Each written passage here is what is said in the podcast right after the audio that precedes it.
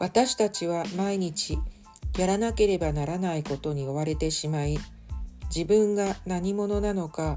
どのように生きていくべきかということについてじっくり考える機会が少ないのではないでしょうか